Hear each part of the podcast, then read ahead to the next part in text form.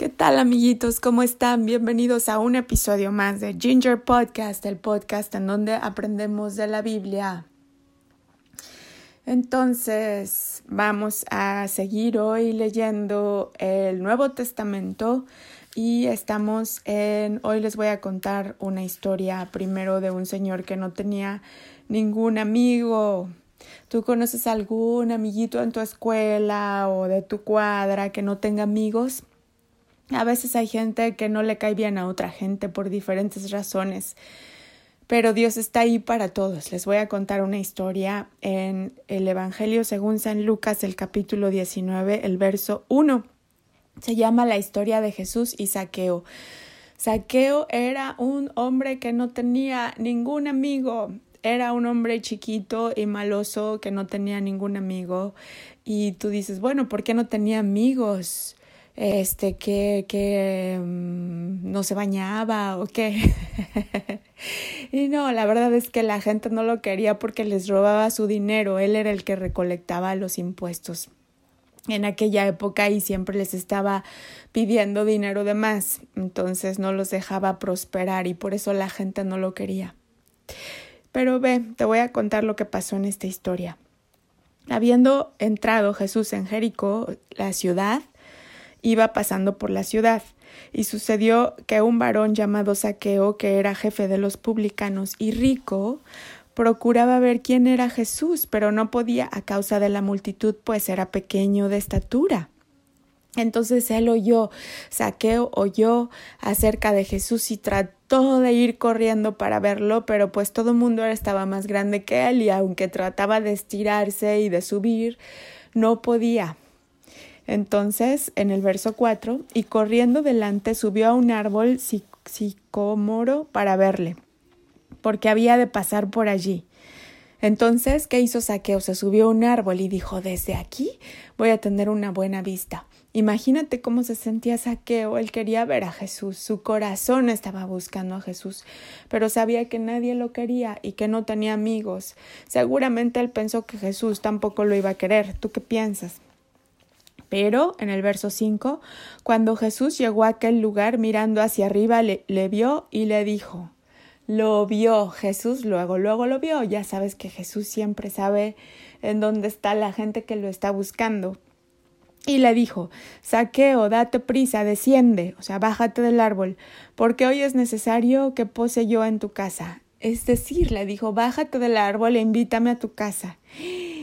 Imagínate el corazón de saqueo como se llenó de alegría, el que nunca nadie lo visitaba, nunca nadie lo invitaba a su casa, él nunca nadie invitaba a su propia casa, nunca platicaba con nadie. Y aquí está nuestro Señor Jesucristo, Rey y Salvador, pidiéndole que se baje del árbol al hombre más chiquito de todo el pueblo y que lo invite a su casa.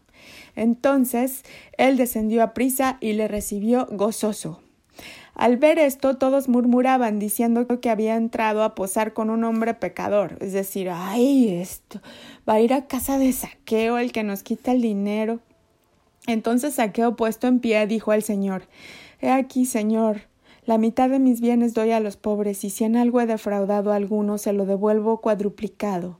Es decir, se arrepintió, se arrepintió de todo lo que había estado robando.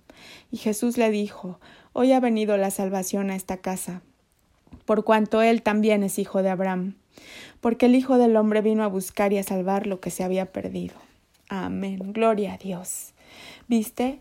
La misericordia del Señor y la salvación del Señor alcanza a todos no nada más a los que se portan bien, es una herencia que tenemos, es un regalo que Él nos dio. Y una vez que somos salvos, entonces Él nos ayuda a portarnos bien, porque nuestro corazón empieza a actuar de diferente manera.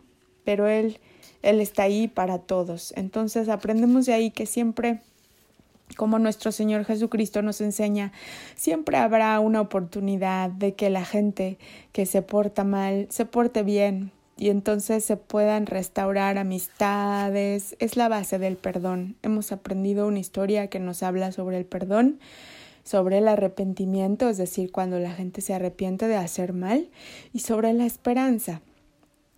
Ok, ahora te voy a hablar de la parábola del Hijo Pródigo, que es también una parábola que habla sobre arrepentimiento. Y esta está en el Evangelio según San Lucas, el capítulo 15. Y vámonos al verso 11. Es la parábola del Hijo Pródigo.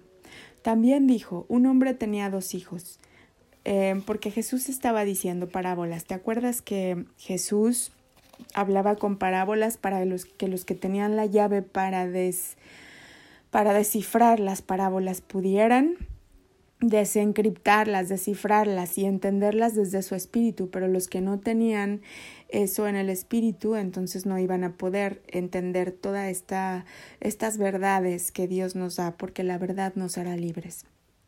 Entonces también dijo, un hombre tenía dos hijos, y el menor de ellos dijo a su padre, Padre, dame la parte de los bienes que me corresponde. Y les, les repartió sus bienes, es decir, la herencia, ¿no?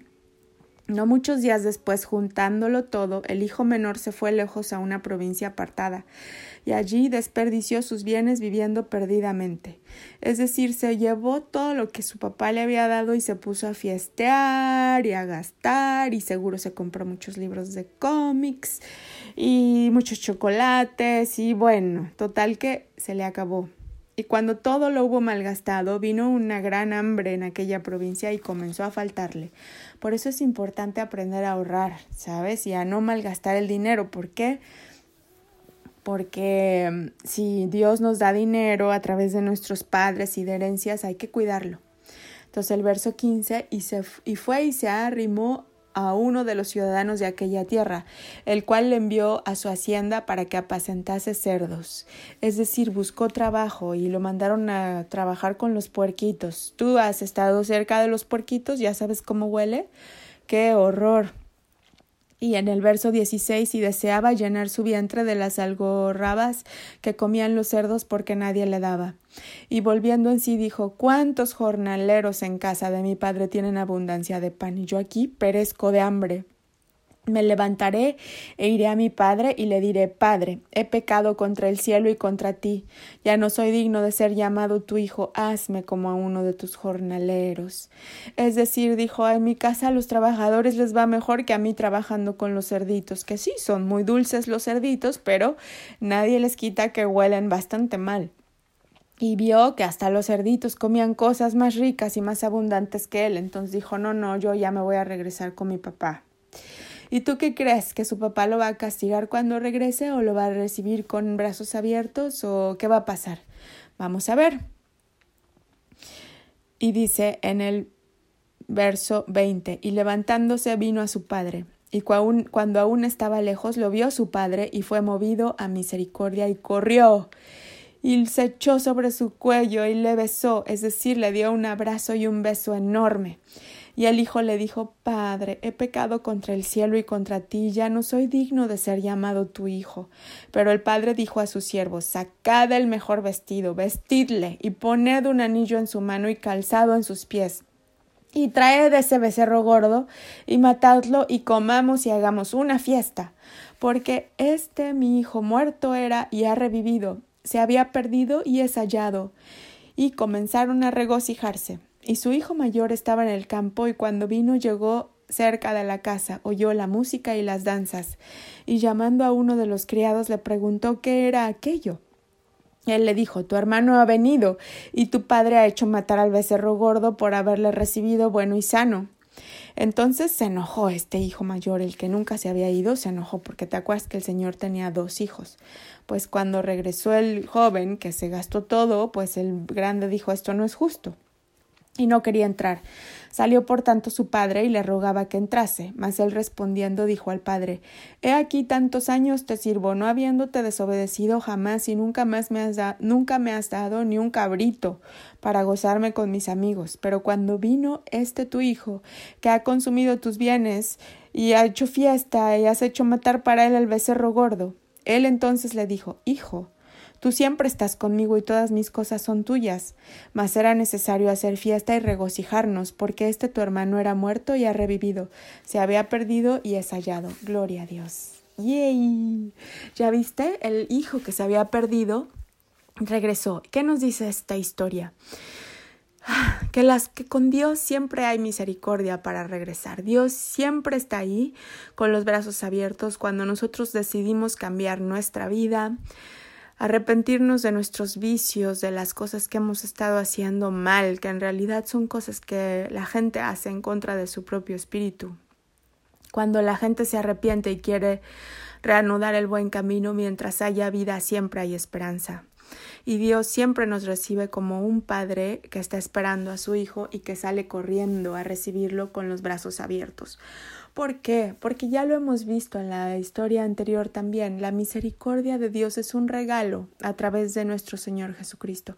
Y no depende de qué tan bien o qué tan mal nos hayamos portado, depende de ese arrepentimiento y de ese cambio cuando recibimos el regalo de la salvación de nuestro Señor Jesucristo. Y claro que es importante portarse bien y conocer la ley, eh, de Dios y portarnos de acuerdo a ella para hacer honor a nuestro Señor Jesucristo.